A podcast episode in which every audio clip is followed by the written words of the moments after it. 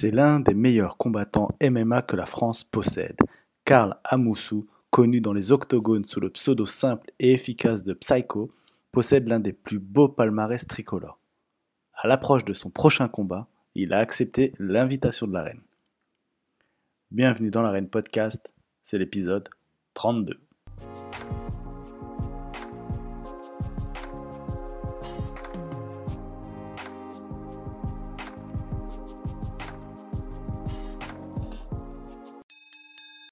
Salut Karl. Salut Saïd. Bienvenue dans, le podcast L'Arène. Ça fait, ça fait hyper plaisir de, t'avoir comme invité. Donc, euh, merci infiniment d'avoir répondu euh, positivement. le, plaisir est partagé, vraiment. Alors, moi, avant de poser des questions et de, te cuisiner, entre guillemets, euh, j'aime bien laisser euh, les 30 secondes comme ça à l'invité pour qu'il puisse se présenter, parce que je sais qu'il y a des gens qui te connaissent, des spécialistes, mais il y a ceux qui, écoutent l'arène, qui aiment bien découvrir les, combattants, qui ne te connaissent peut-être pas. Donc, euh, à toi l'honneur. Bien sûr, bah, moi, je m'appelle Karl Amoussou, surnom Psycho, combattant, combattant de MMA, vieux combattant de MMA maintenant, 36 ans, et surtout, pas, pas vieux en termes d'âge, mais vieux en termes de carrière 16 ans de, de carrière pro, donc premier combat pro à, l'âge de 20 ans. Et euh, je suis le, le, welterweight français le mieux classé de tous les temps. Euh, voilà, j'ai euh, eu des, beaux accomplissements de carrière. On me, définit comme, comme étant un finisher, donc c'est-à-dire quelqu'un qui, qui, va vraiment finir les combats donc par KO ou soumission. Sur mes stats, j'ai 27 victoires, dont, dont 24 par finalisation. Sur les 24, il y en a 20 en premier round. Donc, euh, bah, ça montre un peu le, style, euh, voilà, style très agressif, explosif. Je suis très explosif, c'est ma, ma, qualité, ma qualité principale. Et, euh, voilà, je me retrouve, je me retrouve là pour ce qui est, pour ce qui, ce qui semble être le plus gros affrontement franco-français que, que nous ayons eu sur le, sur le territoire. Donc, c'est c'est vraiment un combat qui est extrêmement stimulant et, et j'ai hâte, j'ai hâte d'y être. Exactement, tu fais bien de me le dire parce que si je t'ai pour ce, ce podcast, c'est OK, pour parler de ta carrière, mais c'est parce que tu vas combattre, euh, alors au moment où on, enregistre, euh, dans une semaine euh, à, à Ares, 7, si je ne dis pas de bêtises, à Paris. Et c'est vrai que, comme tu le dis, c'est un énorme, euh, un énorme combat qui t'attend. Euh, et, et, en plus, devant ton public, encore une fois, ça fait du bien de, combattre devant le public, j'imagine, le public français, comme tu l'as déjà fait dernièrement. Mais voilà, là, tu enchaînes les combats devant, devant le gros public. Et normalement, ce grand public français devrait se régaler euh, avec ce combat. Bah, le, public, le public va se régaler, ouais, le, public, le public va se régaler. Alors, tu dis devant mon public, mais, mais ça ne sera pas que mon public, parce qu'on est, on est deux, deux combattants français. Euh, le public sera, sera divisé, sera partagé. C'est bien aussi, c'est bien aussi, et ça, ça apporte des, bonnes sensations. Et, euh, non, j'ai hâte, de, j'ai hâte de, retrouver, euh, de retrouver mon public. j'ai même hâte de retrouver les gens qui ne me soutiennent pas forcément parce que c'est, ça, met, ça met de l'ambiance. Ça met, ça met de l'ambiance, ça, ça, met des, ça met des vibes. On prend tout, on prend, on, prend les, on prend les bonnes vibes, on prend les mauvaises vibes, on prend tout. Et puis et on, on essaie d'en, faire une, petite sauce avec et, et de, et d'en faire le meilleur. Et aujourd'hui, je, suis un combattant expérimenté et, euh, et justement, j'arrive à, à, très bien gérer toutes ces émotions. Euh, avec, avec les années, ça change beaucoup. Ça change beaucoup. Combattre contre un Français, est-ce que justement c'est euh, alors c'est bien parce que forcément ça montre que le niveau français est, est une bonne chose, j'imagine. Enfin, est un bon niveau, pardon. Est, le, le, niveau français, c'est combattre contre un Français ne veut pas dire que les Français ont un bon niveau, mais les Français ont un très bon niveau, effectivement. Parce que tu peux combattre contre un Français qui est, qui est classé à 500 mondial et, avoir un classement qui est bien au-dessus. Donc, ce n'est pas, pas parce que j'affronte un Français que, que le niveau français est haut, mais, mais le niveau français est effectivement haut. Abdul est un combattant très fort, euh, qui, est, qui est le numéro un actuellement, pour encore une petite semaine.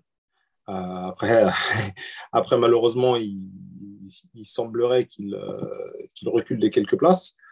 En tout cas, ça, c'est à moi d'en faire mon affaire. Hein, sans, alors, je plaisante un petit peu quand je dis ça, mm. mais, mais, mais, mais, je plaisante à moitié parce que, bien entendu, euh, je vais au combat avec, euh, avec, toute, la avec toute la détermination de, de, de la préparation. Et, et en fait, il y a une seule issue possible dans ma tête. Et, et c'est comme ça que ça doit être d'ailleurs. Donc, donc, bien entendu, je compte reprendre ma place de numéro un français.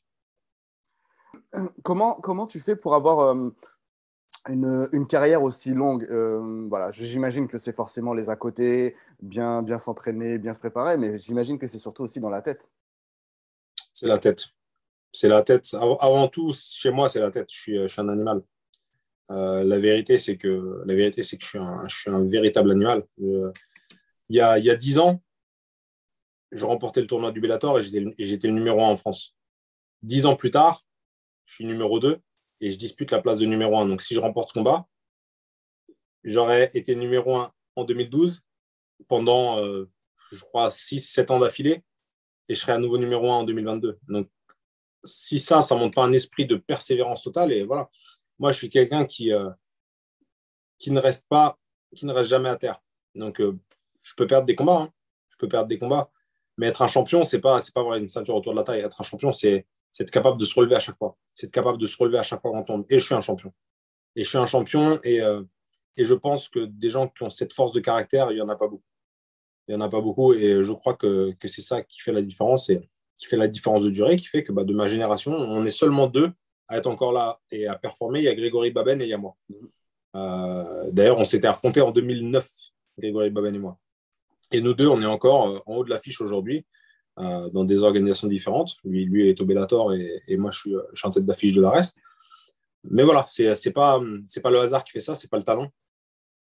Il en faut bien sûr, mais, mais c'est l'abnégation, c'est l'abnégation, c'est l'abnégation, c'est le travail, c'est c'est revenir après un échec, c'est revenir après une blessure, c'est jamais lâcher l'affaire. Ça, c'est un truc que je ne connais pas. Je, moi, en fait, tant que tu ne m'as pas éliminé, tant que je peux encore ramper, je suis encore en danger pour toi.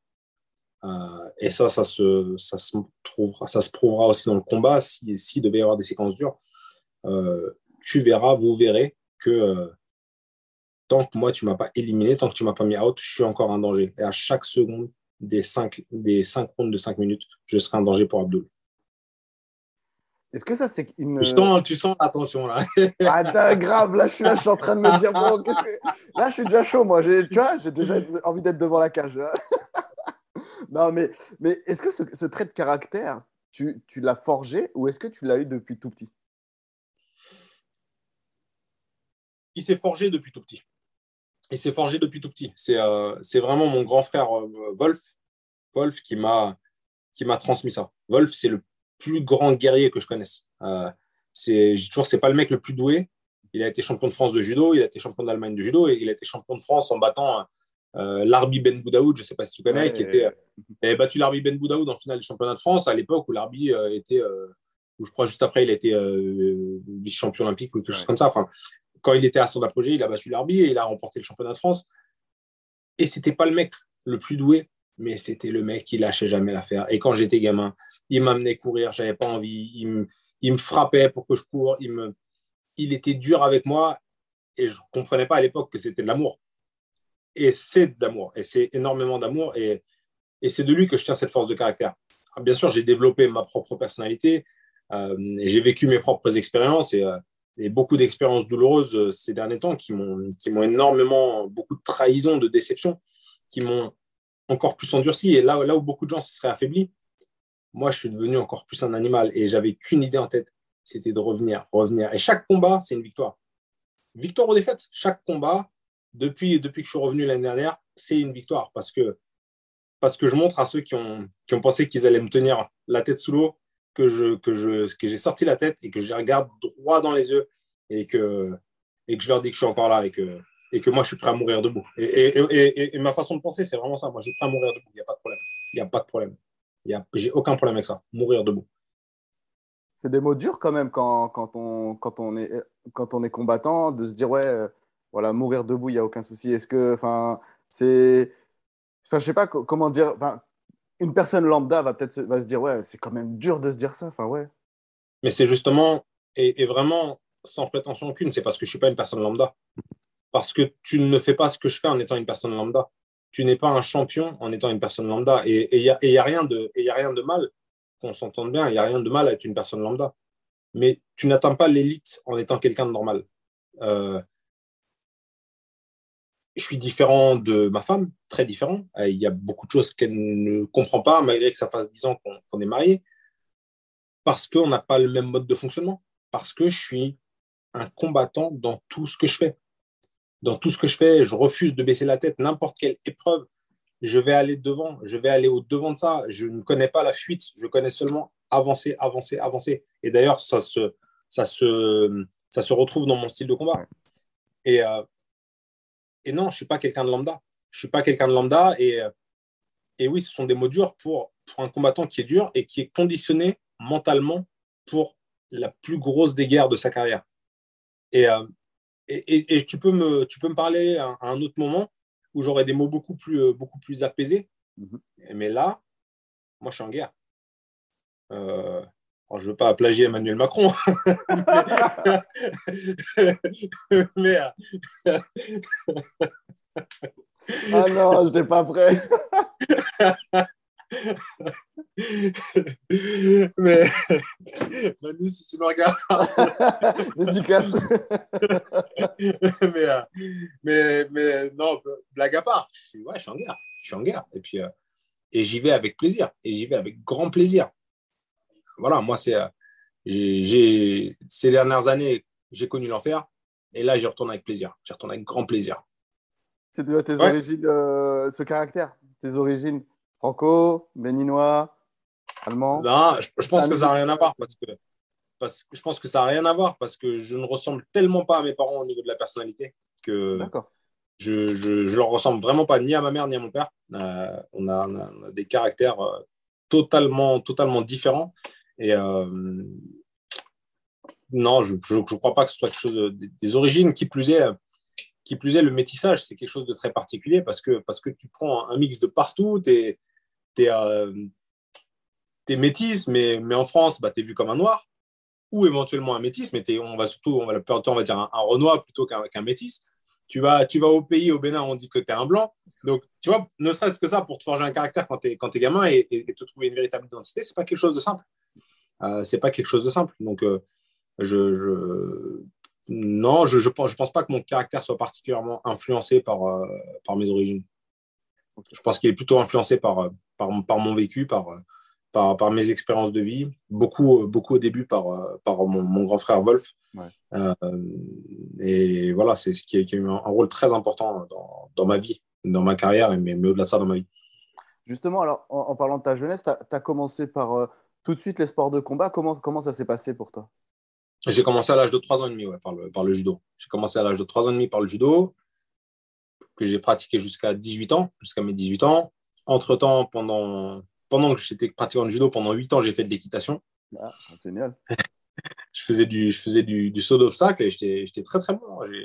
J'ai été, vice-champion d'Île-de-France, j'ai participé deux fois au championnat de France de, saut d'obstacle. Euh, je, suis, je suis galop 7 pour les connaisseurs, donc euh, galop 7, euh, c'est genre black belt en, judo. Et, ouais, alors ça, c'est un truc que pas beaucoup de gens savent et, et qu'on trouve vite bizarre, mais ouais, j'ai adoré ça. J'ai fait ça de, l'âge de 8 ans jusqu'à mes 16 ans.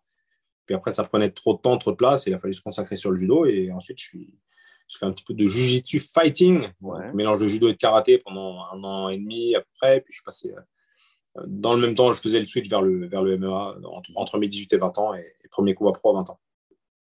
Premier combat à 20 ans, comme tu as dit maintenant 36 ans, donc une longue carrière de 16 ans. Dans cette longue carrière, heureusement ou malheureusement, ça dépendra comment, comment se, dans quel côté on se met, mais c'était qu'à l'étranger à cause de la non-légalisation euh, du, du MMA en France. Donc, j'imagine, la question, je sais qu'elle elle est, elle est, elle est bizarre, enfin, elle n'est pas bizarre, mais elle est, elle est un peu bête, mais est-ce que, est que ça a été compliqué de combattre à l'étranger? J'imagine que non, parce que forcément, vu la carrière, mais voilà, la question mérite quand même d'être posée. Non, là, là où c'est compliqué, c'est que c'est difficile d'avoir des appuis des sponsors quand, quand tu combats à l'étranger. Euh, là, j'ai eu énormément de soutien au niveau des sponsors et d'ailleurs, je, je, je, les remercie vraiment parce que, parce que sans eux, j'aurais pas pu faire la, la, la préparation que j'ai faite. Euh, et, vraiment, c'est important aussi de, savoir dire merci parce que il faut prendre conscience qu'on n'est pas tout seul. Alors, je parle des sponsors, mais, mais bien sûr, euh, encore avant ça, il y, a les, il y, a les, entraîneurs, les partenaires d'entraînement et, une, mention spéciale à, Thomas Loubersan et, à, Gabriel Levent qui ont été euh, présents constamment pendant mon camp. Thomas, qui est, qui est mon maître et qui, qui, est vraiment déjà un homme incroyable et un, un, un maître vraiment et un partenaire d'entraînement de, bah, c'est du caviar, tout simplement, mhm. euh, qui m'a apporté tellement. Et, vraiment, peu importe comment le combat se déroulera, on peut pas. J'ai pas ma boule de cristal, on peut pas, pas lire le futur, mais, mais ça aurait été une expérience euh, absolument phénoménale. Euh, donc ouais, c'est j'ai perdu le fil de j'ai perdu le fil de ta question du coup. À l'étranger, tu sais combattre à l'étranger. Ouais, pardon. L'étranger, non, c'était super. C'était super de combattre à l'étranger. Moi, j'ai adoré. Ça m'a permis de, voyager beaucoup. J'ai d'ailleurs vécu aux États-Unis pendant, pendant un peu plus de deux ans. Euh, tu découvres des, cultures différentes. Des, des, tu peux ressentir une hostilité dans certains pays. Et je pense à la Russie particulièrement, où, euh, où en fait, on, ils avaient fait venir à l'époque une équipe de Noirs mhm. pour combattre contre les, les Russes blancs. Et, le truc, c'était euh, et en fait, ils demandaient que des combattants noirs. Et ça, ça c'est un truc que j'ai su après parce qu'on ne m'avait pas informé. Bon, je, serais allé combattre quand même. Mais, euh, mais en gros, c'est ça les ambiances. C'est ça les ambiances. à l'époque, hein, quand on, parle de, de 2009, les années comme ça.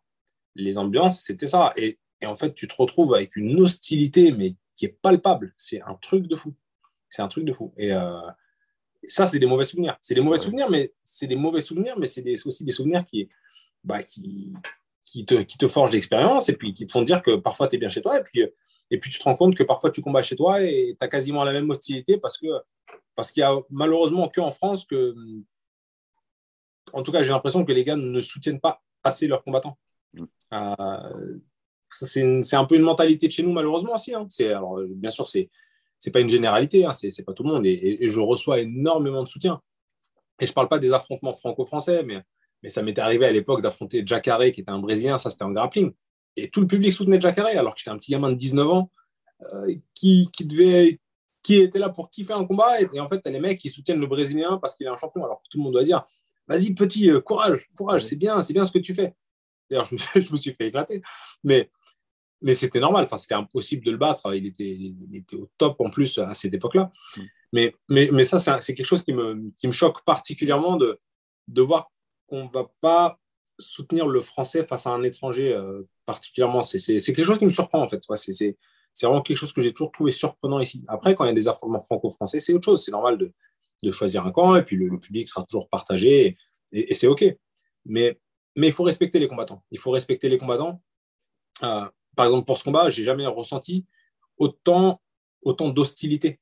Mm-hmm. Autant d'hostilité, alors énormément de soutien, mais un côté hostile hyper malsain euh, hyper malsain parce que euh, tu as une partie qui est là, ouais, le mec, c'est un, un, sale flic, etc. Alors que bon, je suis plus flic depuis des années et, que de toute façon, c'est pas histoire de, de, l'être ou de ne plus l'être. Moi, c'est quelque chose que j'ai toujours représenté avec beaucoup de fierté. Mais, mais tu as encore ces mecs-là qui sont là-dessus qui, mm. et qui voient un flic face à un autre gars. Et c'est, enfin, je, trouve ça, je trouve ça hallucinant. Je trouve ça hallucinant qu'on en soit là-dedans. On fait du sport. On fait du sport. On, on, on donne un show pour, pour déjà pour nous-mêmes, pour nous dépasser, pour être, pour être les meilleurs. Et ensuite, éventuellement, le plus, c'est de divertir le public. Euh, sauf que moi, je ne combats pas pour divertir le public, je combats pour moi, je combats pour être le meilleur et pour remporter le combat. Le bonus, c'est c'est le, divertissement du public, bien sûr. Et il faut être, il faut être très lucide là-dessus. Que, que euh, tu as toujours plein de combattants qui disent Ouais, c'est pour vous, c'est pour le public. Non, c'est pas pour le public, c'est des conneries. Mais à un moment donné, il faut dire les choses aussi telles question. Tu combats pour toi parce que tu veux être le meilleur. Et ça, c'est la vérité. Et si le public peut bénéficier grâce à ça de, de superbes actions, eh ben, c'est que du bonus. Et moi, quand je combats, c'est hyper spectaculaire. Donc, dans 90% des cas, le public kiffe. Mais je combats pour moi, je combats pour moi, je combats pour ma famille, je combats pour mes coachs. Et le public, c'est tout bénéf si je peux les régaler. Et je fais en sorte de les régaler. Mais il ne faut, pas, faut pas se tromper, il faut se concentrer et il faut être, il faut être lucide là-dessus aussi. Tu me parlais de la BAC, enfin, le BAC, euh, la police, quand, tu as travaillé à, l'époque, et justement, ouais, que tu en avais souffert justement de, de, cette, de cette image, parce que tu le vois sûrement avec Benoît Saint-Denis, qui était euh, dans les, euh, dans les forces spéciales. Non, est-ce que tu en as eu souvent des critiques comme ça? parce que J'en souffre pas parce qu'en fait, les mecs qui mettent ça sont des abrutis. Il faut appeler un chat un chat, comme on dit. Hein. C'est les mecs qui sont limités. Parce que déjà, pour être dans, pour être dans, les, dans, dans ce type de poncif, de cliché, il faut être un petit peu limité. Ensuite, euh, malheureusement, de nos jours, il y a le, le côté, euh, le côté que je vraiment que je n'aime pas dans Internet, c'est le côté tout le côté anonymat, tout le côté où on peut se permettre de dire plein de choses parce qu'on est caché derrière un écran, qui, qui permet et, et, le côté accessibilité aussi, où euh, tout le monde peut parler à tout le monde. C'est-à-dire que euh, potentiellement, demain, tu as, un mec qui écrit à Lionel Messi, même si on sait très bien que ce n'est pas lui qui va gérer ses, réseaux. Mais potentiellement, si Lionel Messi veut prendre la main sur ses réseaux, le mec peut communiquer avec lui, alors que c'est euh, une légende, c'est une, une, méga star, etc. Et ce que je veux dire, c'est que bah, nous, à un, beaucoup plus petit niveau, on peut entrer en interaction directe avec, euh, avec ça. Et, et, tu te rends compte en fait de la limite de, beaucoup de personnes. Enfin, tu as quand même un mec là qui m'a. c'est pas plus tard que la semaine dernière et ça m'a beaucoup fait rire.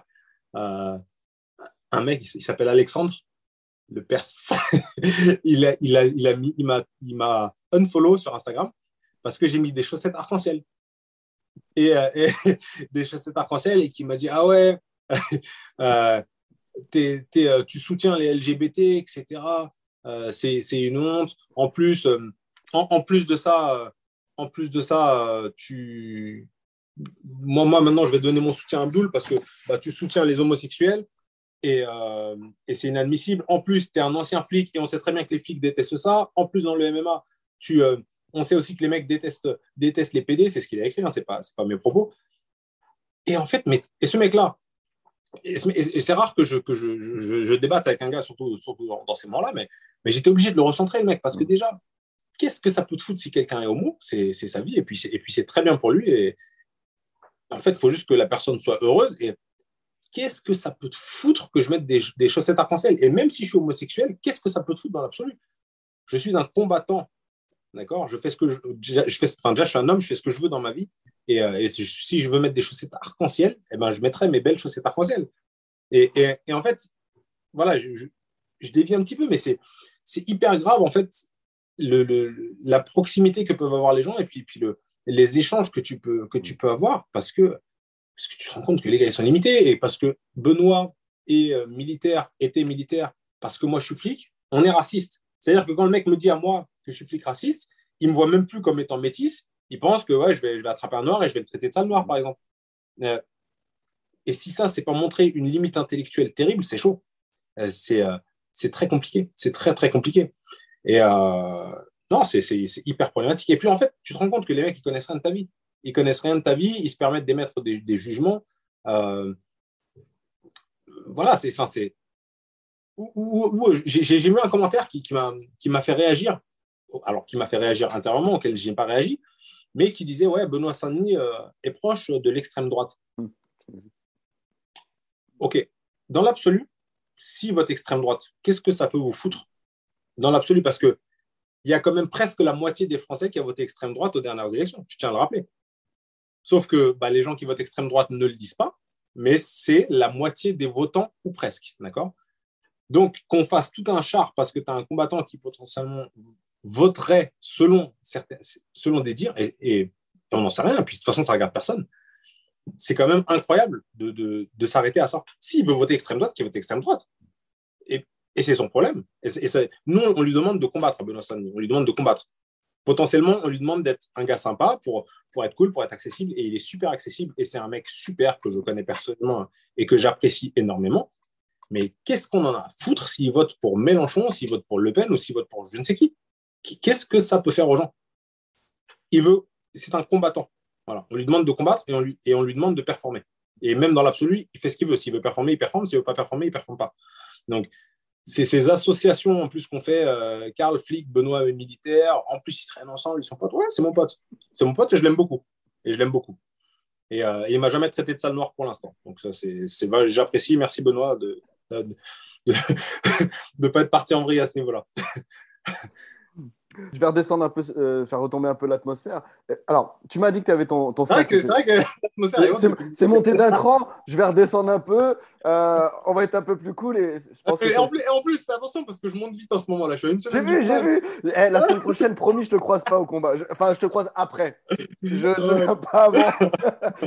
Mais non, je voulais savoir. Alors, euh, les gens l'ont pas vu. On avait euh, bizarrement au moment de la connexion, j'avais mon t-shirt Sangoku et, et Karl avait sa, son mug Vegeta. On n'a pas, on n'avait pas prévu. Je, peux ressortir mon mug, il est là. on s'est connecté. Euh, la question que j'avais un peu, un peu plus fun. Alors tu m'as parlé, tu m'as dit que ton frère était ton modèle. Mais est-ce que voilà, quand tu étais jeune, tu voulais ressembler à un mec d'un film ou d'un jeu vidéo? Est-ce que tu étais fan de, de jeux? Est-ce que tu jouais, etc. Voilà. Écoute, c'est assez drôle parce que, parce que j'en parlais tout à l'heure avec mon kiné. Je, parlais de ça tout à l'heure avec mon kiné et je parlais de, fierté et d'ego.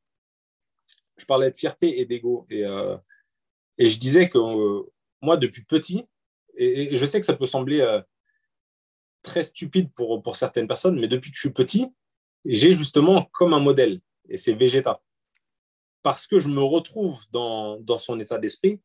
Vegeta, c'est pas le mec le plus fort, c'est pas le, le le plus fort, mais c'est un guerrier de malade. Le mec, il lâche jamais l'affaire. Et il devient le plus fort à des moments juste parce qu'il lâche pas l'affaire. Et tu as le mec, tu as, son Goku qui est super doué, qui est, cool, qui est truc.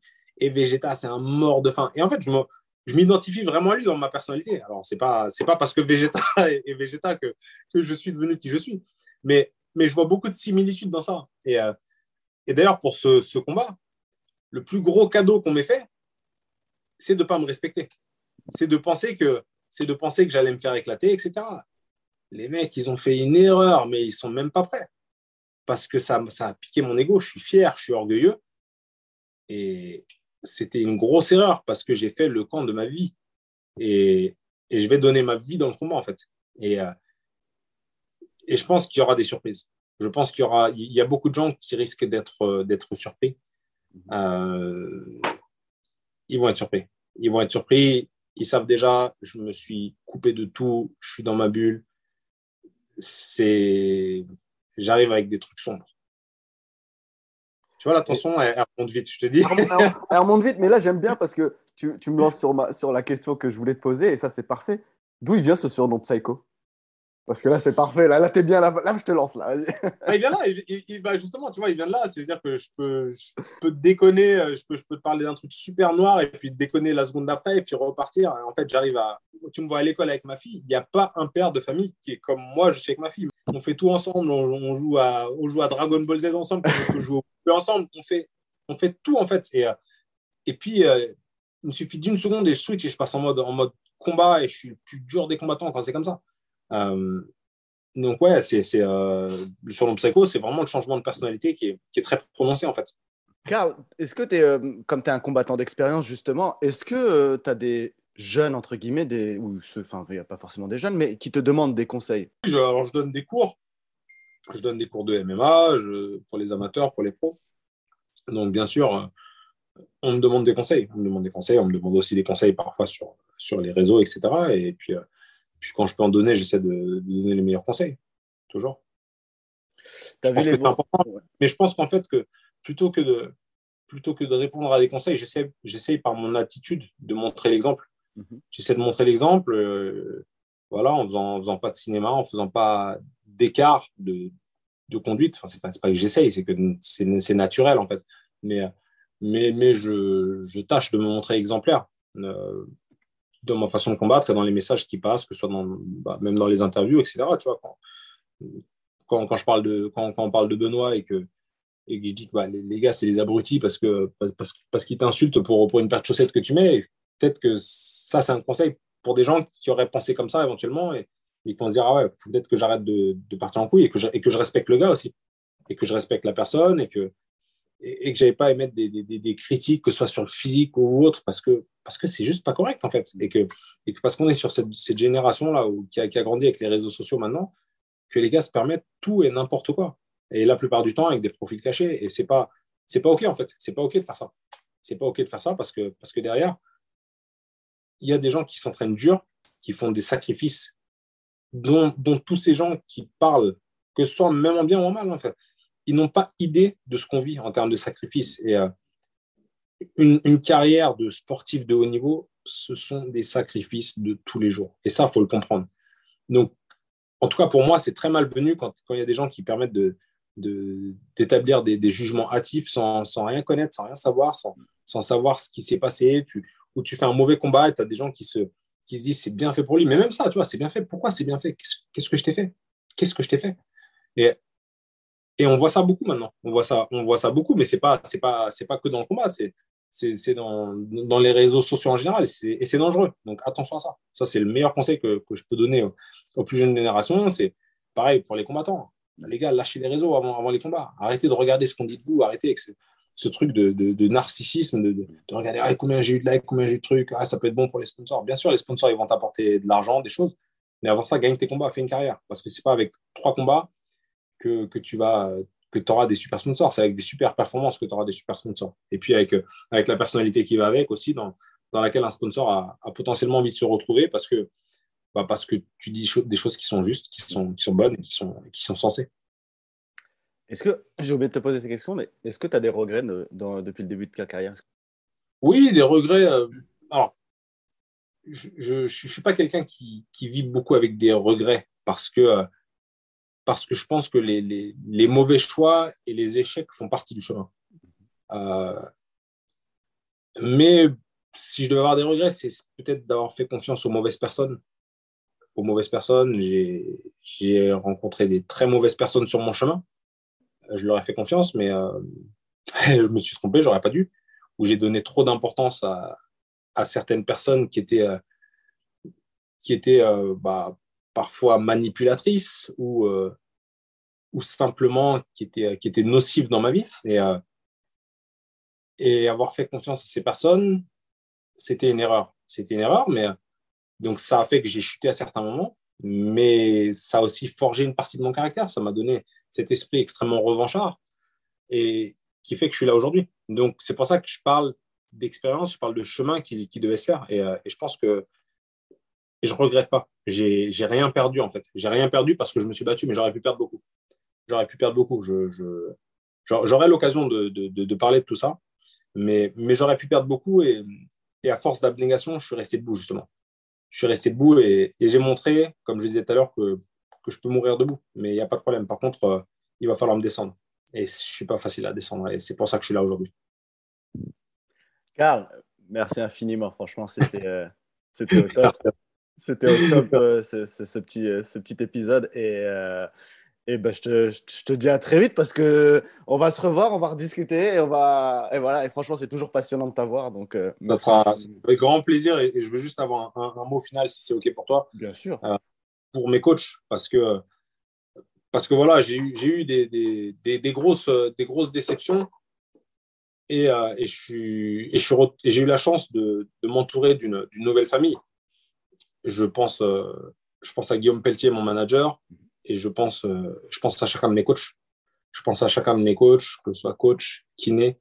Euh, je ne vais, pas tous les, je vais pas tous les nommer parce que, parce que c'est long, mais, mais ils, se reconnaîtront. Et vraiment, sans eux, je ne serais pas là aujourd'hui. Parce que, ouais, dans la cage, on est tout seul et puis c'est nous qui prenons toute la lumière.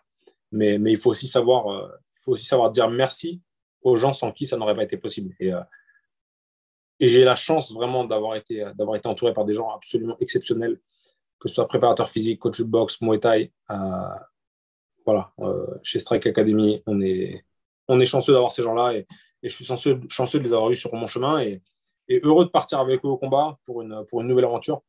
Et, euh, vraiment, mention spéciale à, Thomas Loubersan et, Gabriel Levent pour, pour le travail qu'on a fait, pour le travail qu'on a fait pendant, pendant trois mois maintenant. C'était une dinguerie et, j'ai hâte de pouvoir montrer les fruits de mon travail.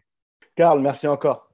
Merci, merci et, je te dis à très bientôt et bonne continuation. Yes, au top. À très vite. Ciao, ciao. Voilà, j'espère que cet épisode vous aura plu. N'hésitez pas à le partager, liker, etc. Pour rappel, il est disponible sur toutes les plateformes Apple Podcasts, Spotify, Deezer, etc. etc. À très bientôt dans l'arène.